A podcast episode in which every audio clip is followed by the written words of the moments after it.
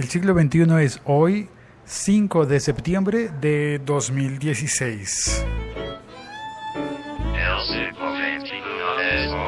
Soy Félix, mi Twitter es arroba locutorco y todos los días hago una llamada con mi teléfono que es publicada como podcast, una llamada para hablar de tecnología, de noticias tecnológicas como la de Intel, que está haciendo todo lo legalmente posible para impedir que John McAfee, creador del famoso antivirus McAfee, abra una compañía nueva con una marca que tendría su nombre, que sería John McAfee. Claro, en los noventas él ya había utilizado su apellido para, para la marca McAfee. Esa marca se la vendió a Intel que es la propietaria del antivirus desde esa época. Y ahora, bueno, ahora qué, qué va a hacer John McAfee? ¿Puede crear su compañía? Claro que puede. Pero ¿puede ponerle el nombre McAfee a su nueva compañía? Es una cosa difícil de saber, ¿no? Es control de marcas, cosas de ese estilo. Ya me perdí. ¿Este es el piso? No, me falta un piso para llegar a la máquina de café. Entonces, no se sabe todavía si va a lograr que su nombre, su apellido, o nombre y apellido, sean su nueva marca. Pero me parece muy curioso y muy interesante esto porque me recuerda líos legales con artistas. Sí, con artistas, con músicos. Recuerdo que, por ejemplo, una banda musical que conocí eh, estuvo trabajando con una compañía disquera, tenían un contrato disquero, discográfico, y... Pidió mi café.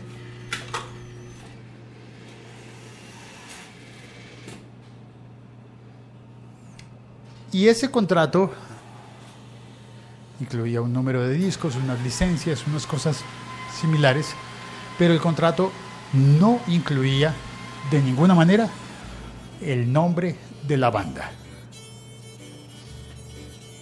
No lo incluía.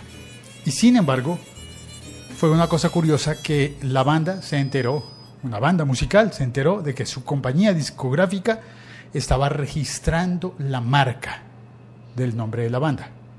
¿Qué significa eso? Que ellos fueron a hacer el trámite legal para decir, este nombre comercial es nuestro. Pero ¿cómo? ¿Cómo va a ser el nombre comercial de la compañía discográfica si la banda estaba construida, estaba hecha desde antes de tener contrato con la compañía discográfica. Y se supone que el contrato era solamente por distribución.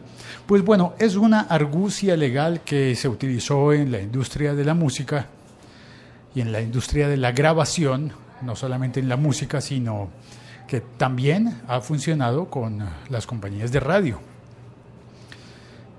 Y es que antiguamente donde tú trabajabas era lo importante. Haz que yo trabajo en, qué sé yo, ponle el nombre de la compañía. En, eh, en los 40 principales, 40 principales. En España era muy fuerte, en América no necesariamente trabajar en 40 principales no tiene la misma fuerza que ha tenido en España durante tantos años. Pero imagínate una compañía muy grande, imagínate que un banco, alguien eh, era más respetable por la compañía en la que trabajaba. Esas cosas han ido cambiando y ahora la persona, el individuo, tiene más fuerza y más importancia. Pasa que, por ejemplo, tú conoces a alguien que trabaja en un canal de televisión, lo ves, es famoso y es famoso porque trabaja en el canal de televisión, pero y no es famoso por sí mismo, por la persona que es, por lo intrínseco a su persona, sino por lo que le da la marca, la compañía para la que trabaja.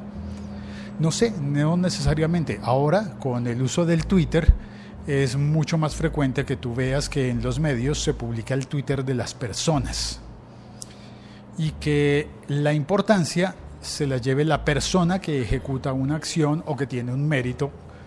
Y la marca o canal de distribución, pues es marca y canal de distribución, no necesariamente el, el dueño del mérito. Bueno, al menos no de todo el mérito, porque es cierto que en el comercio en especial, llevar un producto y venderlo bien, como por ejemplo un antivirus, pues sí que tiene mérito, mucho, mucho, mucho mérito. Pero no necesariamente es el único mérito. Ahora, hay que ver, la batalla legal va a estar difícil porque si John McAfee fundó su compañía y le dio su apellido como marca, marca, y vendió la marca, pues la marca está vendida. Pero él sigue llamándose McAfee porque ese es su, su apellido, con él nació, no puede dejar de llamarse McAfee. ¿Qué pasa entonces? Eso es confuso. Vamos a ver qué ocurre, qué sucede. Si yo fuera John McAfee, creo que insistiría hasta el último minuto por mantener la posibilidad de seguir poniéndole mi apellido a mis productos. Es como tener varios hijos, ¿no? Supongo. O el primer hijo te va a decir que no puedes ponerle el apellido al segundo hijo. No, ¿verdad? Ni siquiera si es de matrimonios distintos, si es con otra compañía. Ni siquiera si es un nuevo hijo informático con otra compañía madre que lo va a educar y le va a dar la lo va a hacer crecer, ¿cómo se dice eso en castellano? Hacer crecer una persona, eh, criar, ¿verdad? Criar y levantar.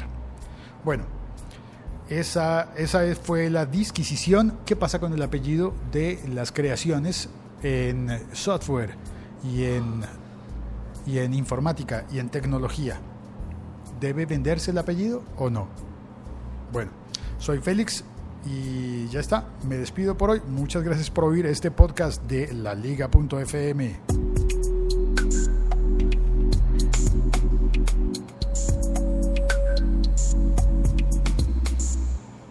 En la liga.fm encuentras este y otros podcasts sobre tecnología muy interesantes. Chao, cuelgo.